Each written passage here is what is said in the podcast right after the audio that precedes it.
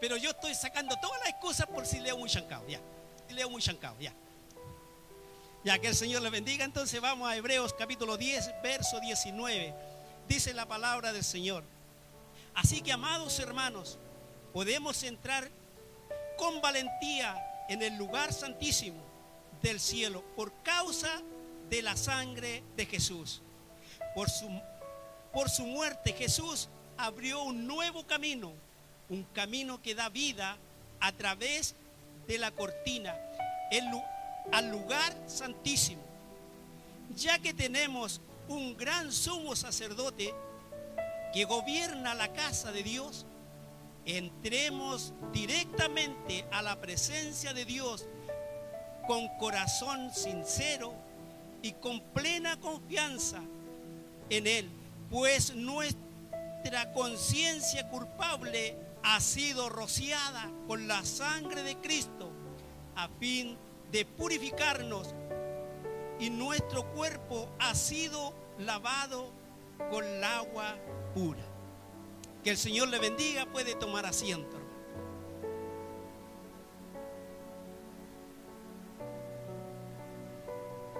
Eh, a través, hermanos, del tiempo que llevamos estudiando la palabra del Señor, uno cada día, hermanos, se da cuenta eh, que le falta mucho aún. Hermanos, y escuchaba estos días a Sergio y a todos los profesores, hermanos, que hoy, hoy nos pueden estar enseñando a nosotros. Y nos miramos y todos nos damos cuenta que nos falta mucho aún por conocer al Señor. Esto no se trata, hermanos, acá de quién sabe más, sino que esto se trata, hermanos, de que nosotros tenemos que interesarnos cada día en saber y conocer más del personaje que nosotros hablamos. Esa es la importancia del predicador. Esa es la importancia de la persona que se sube a este lugar. Por eso yo le decía anteriormente que es fácil ser pastor de una iglesia donde la palabra no sea lo más importante. Hermanos, porque es fácil leer y hablar de cualquier cosa.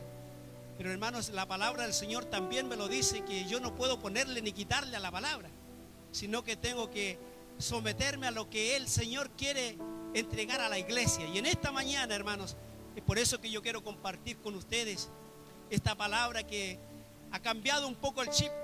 Y por eso yo al principio cuando del culto, hermano, le, le da énfasis si usted está consciente en el lugar que está.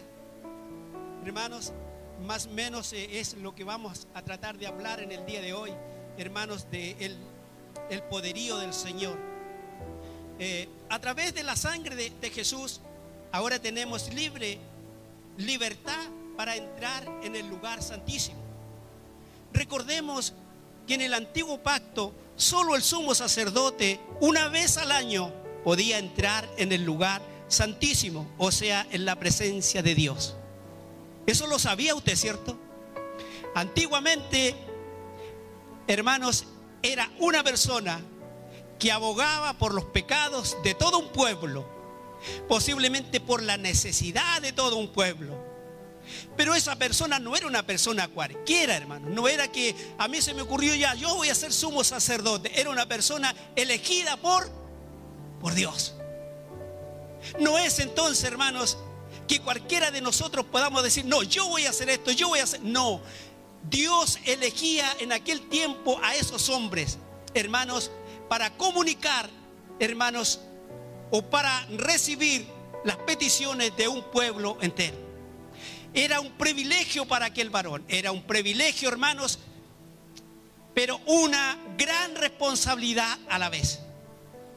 Eh, a lo mejor usted puede decir, oh, qué privilegio más grande para el sumo sacerdote de entrar allí al lugar santísimo, donde en aquel tiempo, hermanos, no es como hoy.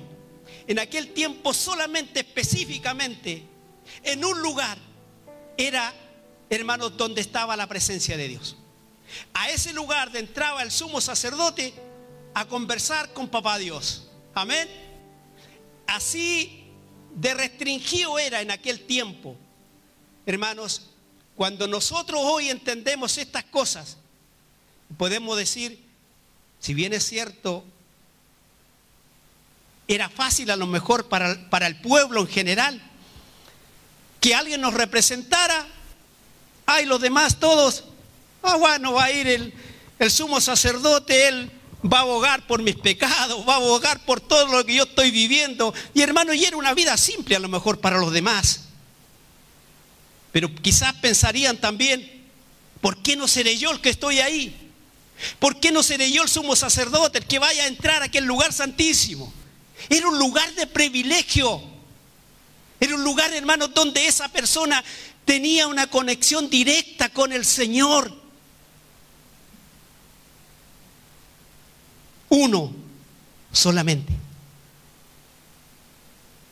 Sería como que hoy acá, para que me entienda, como que hoy en este lugar, solamente una persona pudiera conversar con el Señor y decirle yo al Señor, ¿sabe, Señor?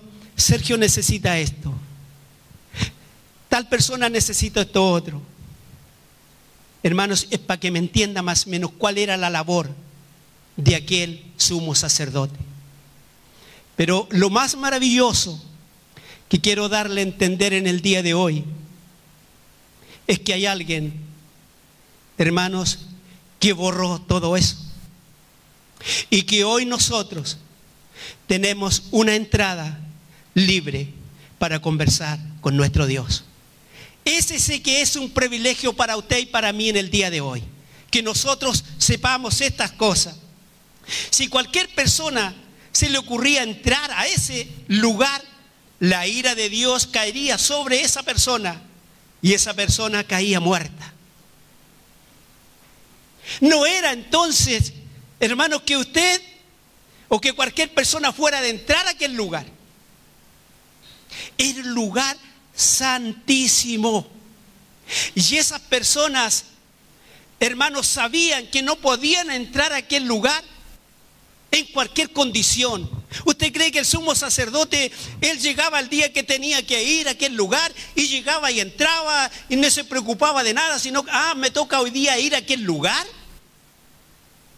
En el sumo sacerdote había una preocupación.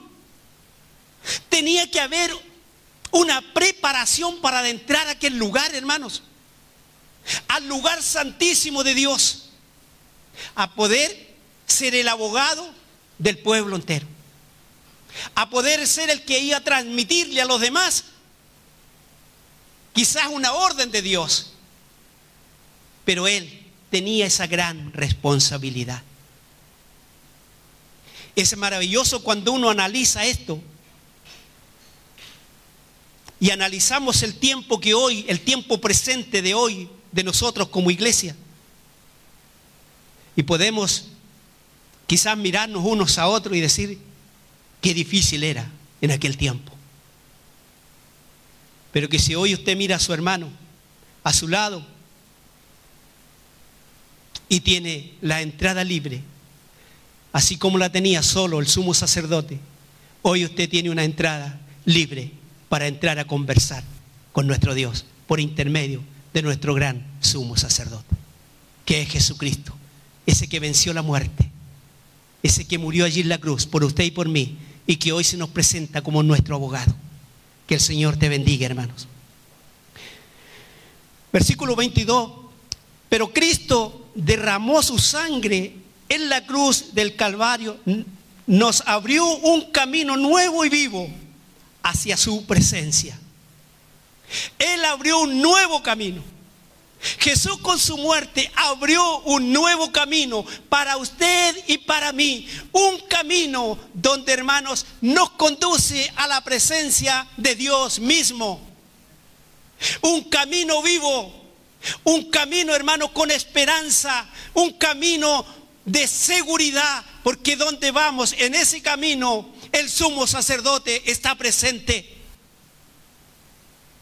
Eso es lo más grande y importante hoy que entendamos como iglesia local, hermanos. Dije iglesia local.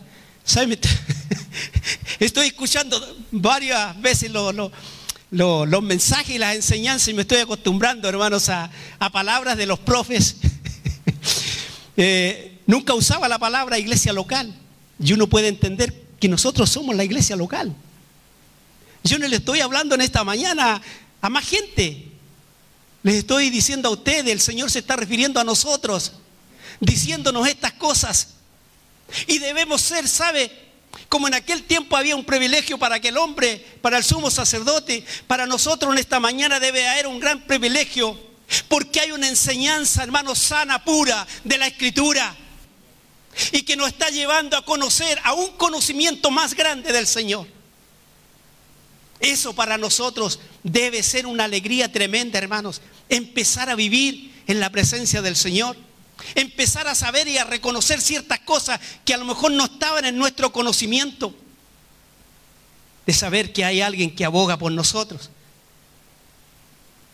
Y que usted a lo mejor dirá, pero si eso lo sabía. En muchos de nosotros hay muchas cosas que sabemos y hemos escuchado, pero que no las vivimos, hermano. Que hasta el día de hoy no hemos estado atentos a lo que el Señor quiere de nosotros. Cristo es nuestro gran sumo sacerdote. Y a través de Él hoy podemos disfrutar de su presencia. Cristo es nuestro gran sumo sacerdote. Hoy no es necesario que solo una persona pueda a lo mejor presentarnos ante Él. Hoy usted, por intermedio de Jesucristo, por intermedio de la muerte de Cristo, tenemos de entrada libre a conversar con nuestro Dios. Dígale al hermano que está a su lado, hoy puedo conversar libremente con mi Dios a través de Jesucristo. Una buena noticia, hermano, si usted no la sabía o si la sabía mejor, pero debe ser motivo de alegría en nosotros de saber que allí en su casa, en cualquier lugar, usted puede conversar con Él. Que allí en su trabajo, donde está, en el lugar que usted se encuentre, ahí está presente nuestro abogado, nuestro defensor. Es importante entonces reconocer que tenemos que cada día interesarnos por conocerlo más saber cuáles son sus virtudes, saber quién es, a qué lugar nos está prometiendo llevarnos. Nosotros nos apegamos a esta vida, hermanos. Intentamos hacer miles de cosas por obtener cosas terrenales. Y yo siempre he dicho esto, no es malo lograrlo, pero descuidamos lo más grande, para un hijo de Dios. Descuidamos, empezamos a despreocuparnos y a vaciarnos de lo que había en nosotros. Y empezamos a llenarlo de otras cosas que nos distancian del Señor. Quiero motivarlos en esta mañana. A que cada paso que usted dé pueda pensar que ahí está el Señor presente. Que necesitamos como iglesia, como su pueblo, caminar convencidos que esta no es una casualidad que usted está acá, sino que este es un privilegiado, porque hay alguien que salió a su encuentro, porque hay alguien que usted donde iba caminando, iba solo, sin rumbo, pero alguien se atravesó en su camino y hoy puede reconocer que ese que se atravesó en su camino le está ofreciendo un lugar que nadie puede ofrecer, sino solo Él. Por intermedio de Él llegaremos un día a la presencia de Dios mismo. Dios te bendiga iglesia en esta mañana. Que cada uno de nosotros podamos pensar y analizar en qué lugar estamos, hermano. ¿Cómo estamos? ¿Cuánto nos falta por conocer al Señor? El versículo número 22 parte diciendo, acerquémonos, pues Dios, pues a Dios, con un corazón sincero. Y esta es la palabra que nos enfocaremos hoy. Acerquémonos. Hemos conocido, hemos visto que en aquel tiempo era un personaje cierta persona que podía, hermanos, entrar y acercarse al Señor. Pero hoy nosotros tenemos la entrada libre para conversar con papá. No estoy hablando de acercarnos a un lugar físico. Se está refiriendo que tenemos que estar conscientes de su presencia en cada uno de nosotros. Que el Señor nos bendiga. Una pregunta. ¿Está consciente usted de que el Señor vive en usted? ¿Es consciente usted de que el Señor está en su casa, en su trabajo? ¿Es consciente usted que sin Cristo no puede vivir? Una buena pregunta. Cuando nosotros somos conscientes de la presencia de Dios en nuestras vidas, tiene que haber una gran diferencia en nuestro actuar, en nuestro vivir. Porque sabemos que Dios mismo está en nuestro medio. Que el Señor habita en mí. ¿Sabe usted que usted es la casa de Dios? Usted es el templo de Dios, hermanos. Donde Él habita, donde Él vive. ¿Está consciente de eso? Esa es la importancia que en esta mañana, así como el sumo sacerdote entraba a la presencia de Dios mismo, hoy usted vive en la presencia de Dios. Hoy usted está ahí con Dios mismo a su lado o dentro de usted porque Él vive en nosotros. Pero cuánta conciencia hay en usted y en mí de esta gran realidad de la iglesia cristiana. Porque esta es una realidad. Esto no es un cuento, hermanos. Esto no es que a alguien se le ocurrió que el Espíritu Santo vive en mí. No, Él vive en mí. Y Él vive en usted. Somos la casa del Señor. ¿Cuánto hay de real en nosotros? Usted cuando está en su hogar, ¿está consciente de que Dios está ahí? Cuando usted va a un lugar donde quizás va solo usted, va consciente de que el Señor va con usted. Cuando uno toma conciencia, todo cambia. Hermanos amados, el Señor está presente, pero en nosotros también tiene que haber, hermanos, un deseo de cada, vivir en su, cada día vivir en su presencia. Que no solo se nos, se nos dé la oportunidad de saber que Él vive en nosotros, sino que tenemos que hacerlo real en nuestras vidas. Cuando nosotros pecamos, estamos yendo a la presencia misma de Dios, al lugar santísimo, allí en, en el cielo, allí delante de Dios, pecando.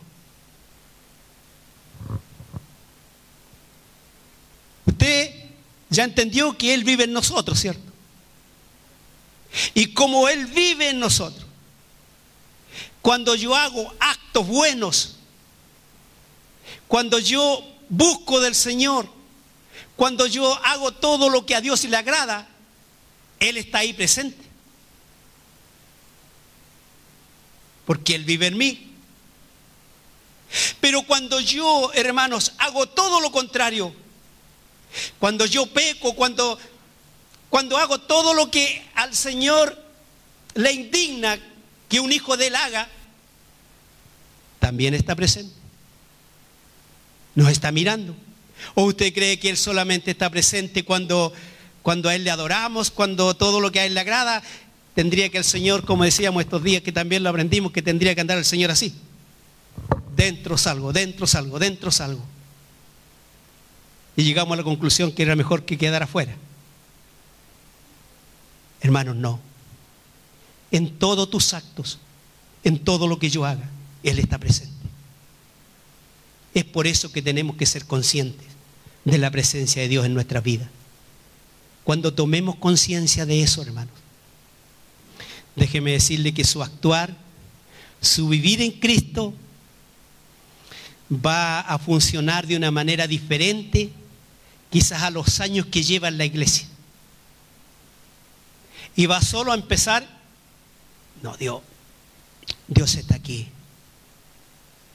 Cuando usted va a empezar a mirar cosas que no tiene que mirar, hacer cosas que no tiene que hacer. Si está consciente de la presencia de Dios, va a decir, no, esto no es grato ante mi papá. Esto no es grato ante Él. Y por lo tanto, tengo que alejarme. Aunque sean cosas que a usted le agraden mucho. Aunque sean cosas que a usted sean su diario vivir a lo mejor. Distánciate de esas cosas, hermano. Empecemos a ser conscientes de la presencia de Dios en nuestras vidas. Vive en el Señor todos tus segundos de vida, todos tus minutos, todas tus horas, todo lo que el Señor te regale, empecemos a vivirlo como que Él está ahí presente en nuestra vida. Que la presencia de Dios viva en cada uno de nosotros es un gran privilegio, pero también es una gran responsabilidad. Es un privilegio hoy el que nosotros tenemos, que Él viva en nosotros. Pero a la vez, una gran responsabilidad, hermanos, donde yo tengo que analizarme, así como se lo decía anterior, ¿qué estoy haciendo? ¿Cómo estoy? ¿Cómo es mi caminar en Cristo? Estoy dañando la obra de Cristo con mi actuar. Estoy bendiciendo la obra de Cristo con mi manera de ser. ¿Cómo estoy? Una responsabilidad suya y mía de que esta obra, que es la obra de Cristo, hermanos, pueda crecer en la presencia de Dios. Esa es su responsabilidad y es mi responsabilidad. Que el Evangelio de Cristo crezca. No es la responsabilidad del pastor, no es la responsabilidad de los profesores o de alguien en particular. Es su responsabilidad porque Cristo vive en usted y usted con su sello tiene que hablar de Cristo. Un privilegio tremendo, hermanos. Pero a la vez una responsabilidad que por usted o por mí, quizás ya hoy hayan 10, 15, 20 personas que hoy no están acá. Porque han visto mi condición de vida. Han visto que solamente hablo de aquí, pero que en la realidad, como es el dicho, no soy chicha ni limoná. No, hermanos. Nosotros, conscientes de la presencia de Dios en nuestras vidas, Lo único que tenemos que hacer es crecer la obra del Señor. Cuando usted ve, que la obra del Señor va en retroceso, tiene que empezar a preocuparse. Cuando usted empiece a ver que en su hogar algo está sucediendo, tiene que empezar a preocuparse. Porque quizás no le está dando la importancia, hermanos, que hoy quiero transmitirles a ustedes que, tenemos que hacer cada día conscientes de la presencia de Dios en nuestra vida. Si en su casa usted cree que el Señor no es lo más importante, ábrale la puerta. Ábrale la puerta a la presencia de Dios. Empiece a conversar con su familia. Empiece a conversar con sus hijos, con su esposa, y pueda decirle, transmitirle, ¿sabes? Dios vive en mí. Hoy entiendo de que soy la casa de Dios. Y como soy la casa de Dios, tengo que ser consciente que esa casa tiene que estar limpia. Tengo que ser consciente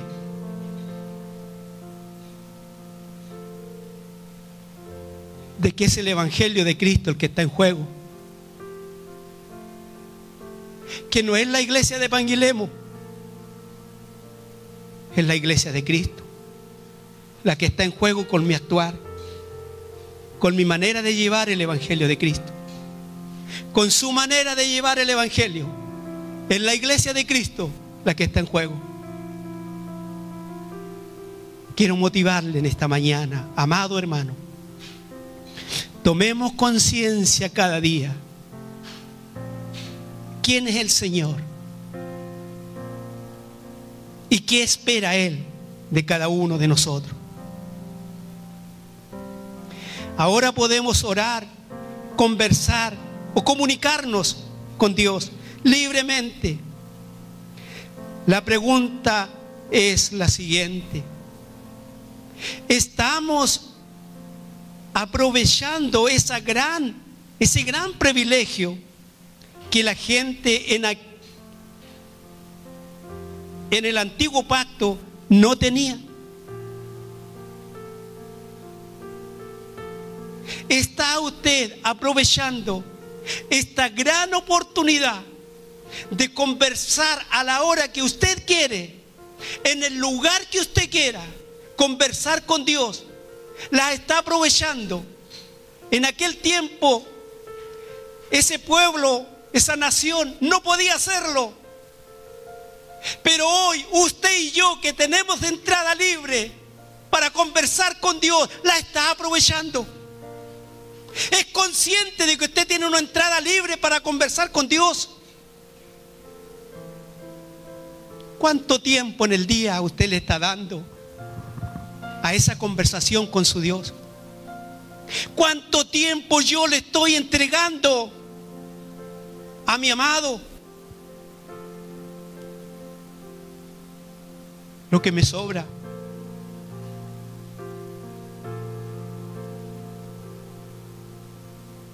Ya terminé todo lo que tenía que hacer.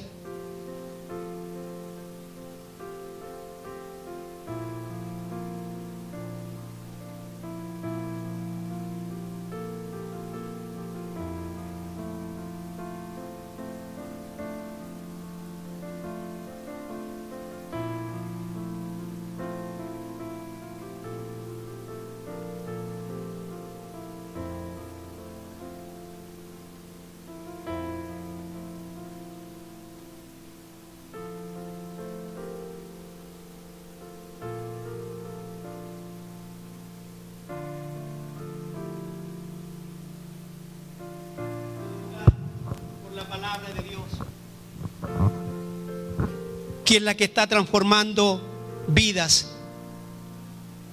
Estamos conscientes que lo único que transforma una vida cristiana es, la palabra del Señor. Nadie va a venir a transformarnos, sino que solamente la escritura lo puede hacer. Hermanos, Dios es omnipresente, omnisciente. Él está en todos lados. Él nos ve y nos escucha todo el día. Todo el día está presente. Todo el día está ahí a tu lado. No importa, como decíamos, el lugar donde estemos, ahí está Él, presente. Es por eso, hermanos, aunque suene muy repetitivo, tiene que haber una gran conciencia en nosotros de cuál es nuestra realidad como cristianos. Le estamos dando esa importancia de que el Señor está presente en todo lo que nosotros hagamos. Está esa conciencia en usted y en mí. Que el Señor te bendiga, hermano. Muchos creyentes viven una vida irreverente, tan sin respeto y sin temor. Olvidándose que el Dios Santo vive en cada uno de nosotros. Usted dirá, ¿cómo si es un cristiano? Hermanos, en nuestra realidad. En las iglesias hay muchos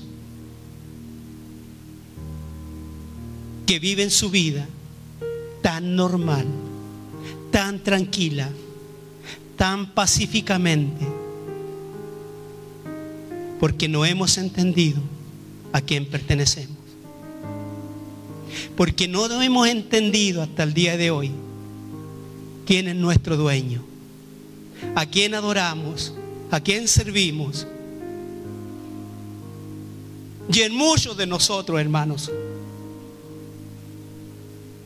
todavía vivimos solamente siendo parte de una iglesia, siendo parte de un grupo de personas que se reúnen en cierto lugar. Pero lo que marca la diferencia es cuando uno se reúne en la iglesia de Cristo. En la iglesia que Él viene a buscar un día. Una iglesia preocupada de su amado. Una iglesia preocupada de para que ese gran día mis ropas estén limpias mi mente esté limpia, que realmente sienta que he sido transformado. Esa es la iglesia que el Señor viene a buscar. Usted se siente parte de esa iglesia. Se siente parte de esa iglesia, de la iglesia de Cristo. Hermanos amados, a tomar ánimo y a examinar cada día nuestras vidas. Está llena de gente que dice, Dios está conmigo, pero su vida deja bastante que desear a los ojos de Dios. Fuera de la iglesia viven hablando y viviendo como verdaderos mundanos, sin temor, sin hacerse consciente de la presencia de Dios. Así somos. Y yo no le estoy diciendo a usted porque hoy estoy predicando, hermanos. Por eso que yo le decía que yo, yo quiero compartir con ustedes lo que el Señor ha bendecido mi vida en esta semana. Porque yo me he dado cuenta de muchas cosas que hay en mí y que tienen que salir de mí. Y como tienen que salir de mí, me he preocupado. Y que por misericordia del Señor, yo estoy hoy al frente de la iglesia. No puedo callar estas cosas. Tengo que cada día tratar en lo posible de compartirle y decirle, hermanos, que tenemos que ser conscientes que somos parte del cuerpo de Cristo. Que no somos cualquier cosa, hermanos. No podemos seguir viviendo una vida light en la iglesia. Tenemos que cada día buscar de su presencia e intentar en lo posible dejar que el Señor nos guíe, hermano. Por eso cuando nos acercamos a Dios debemos hacerlo con, con sinceridad, sin máscaras. Recuerde que el Señor ya todo lo sabe y nada es oculto. No nos sirven las máscaras en la iglesia, hermanos. No nos sirven que yo acá me venga y me instale con una buenita corbata, con un buen terno, con... y que tratar de impresionarlo a lo mejor a usted de aquí para abajo. No, no se trata de eso. Se trata de que usted vea a Cristo en mí. Se trata de que yo pueda ver a Cristo en usted. De eso se trata el Evangelio de Cristo. ¿A quién tiene que parecerse usted? al hermano que anda bien vestido, al pastor tanto, a la hermana tanto. No. Nuestra preocupación cada día debe ser cómo parecerme más a Cristo todos los días. Cómo poder seguir sus pasos. Cómo poder que mi mente se abra al aprendizaje del Señor. Esa es su meta. Esa debe ser mi meta, hermanos. Por eso cuando nos acerquemos a Dios, debemos hacerlo con, con sinceridad, sin máscara. ¿Qué puede impresionar a Dios? ¿Usted cree que lo que nosotros podamos hacer vamos a impresionar a Dios? No, hermanos. Nada de lo que yo haga voy a impresionarlo, porque Él lo sabe todo. Así que por lo tanto, tratemos de mejorar nuestra relación cada día con el Señor. Cuando oramos conscientes de su presencia, será una oración diferente y nosotros sabremos que Él estuvo allí. ¿Le ha pasado alguna vez?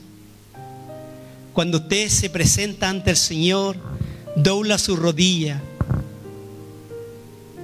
y está consciente de que Dios está ahí, usted lo siente. Usted sabe que esa oración no fue una oración cualquiera, sino que se derramó ante su Dios creyendo plenamente de que Él estaba ahí escuchándolo. Son oraciones diferentes a esa del compromiso. Voy a orar porque el día viernes justo se le ocurrió a los hermanos que hay que orar. El día miércoles hay que orar porque la iglesia ora. No, hermanos. Ser conscientes de que es una conversación que usted tiene con su Dios. Derrámese lo más sincero posible. Cuando dobla su rodilla, sea lo más sincero posible ante su Dios.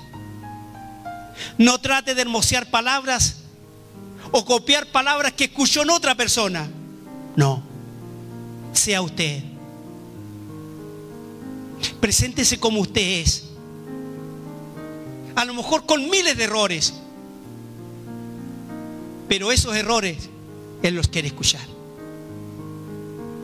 Esa es la oración que Él necesita escuchar. Yo puedo tratar a lo mejor en una iglesia donde me toque a lo mejor dirigirme a los hermanos en una oración y tratar de impresionarlo a usted con mi oración. No. Tengo que ser sincero y ser conscientes de que Él está presente, que Él me está escuchando, que Él sabe lo que yo estoy haciendo. Que el Señor te bendiga, hermanos. Cuando abrimos las escrituras conscientes de que Él es el que estás hablando, aquello provocará cambios en la vida del creyente. Y nosotros sabremos cuando eso está aconteciendo realmente. Cuando usted ve que alguien abre la escritura y empieza a hablar de ella, y esa persona se dejó guiar por el Señor, usted se va a dar cuenta de que esa persona no es una casualidad lo que está diciendo, sino que es Dios mismo hablando por intermedio del hermano. Cuando usted abre la escritura en su casa y está consciente de que Dios le está hablando, en ese momento algo va a suceder. Usted va a empezar a entender más la escritura. Porque es Dios quien se está dirigiendo a nosotros, hermano.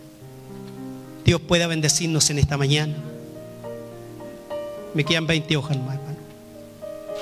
No se preocupe. Quiero confesar algo. Pero lo voy a hacer después de que termine el mensaje.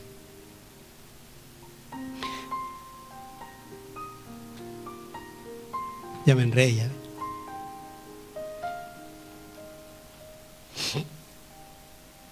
Muchos creyentes pueden estar en medio de la adoración a Dios sin adorar a Dios. Eso usted también lo sabe. Puede haber una iglesia llena de gente y pueden haber personas que están en ese medio sin adorar a Dios.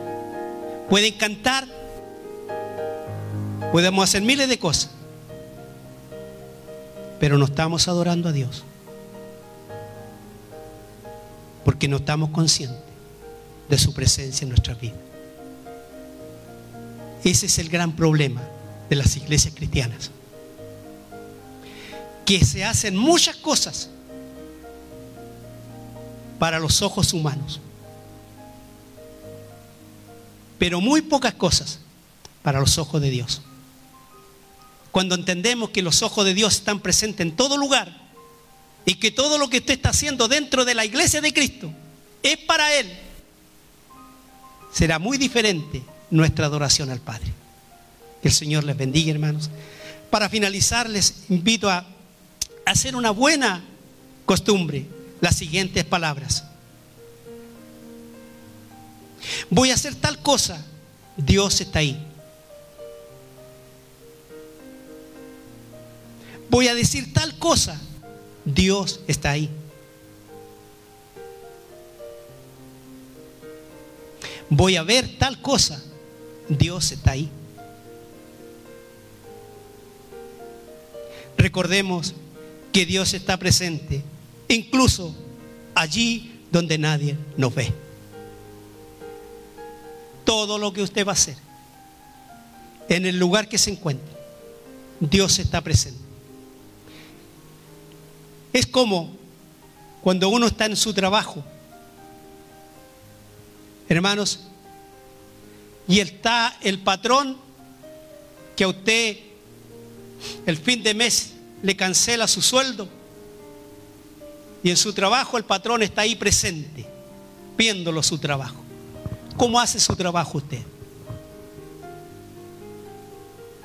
¿Lo hace al puro lote? ¿A lo que salió? En lo posible trata usted, e incluso de hacerlo mejor que el otro día, porque está el patrón mirándolo, está presente.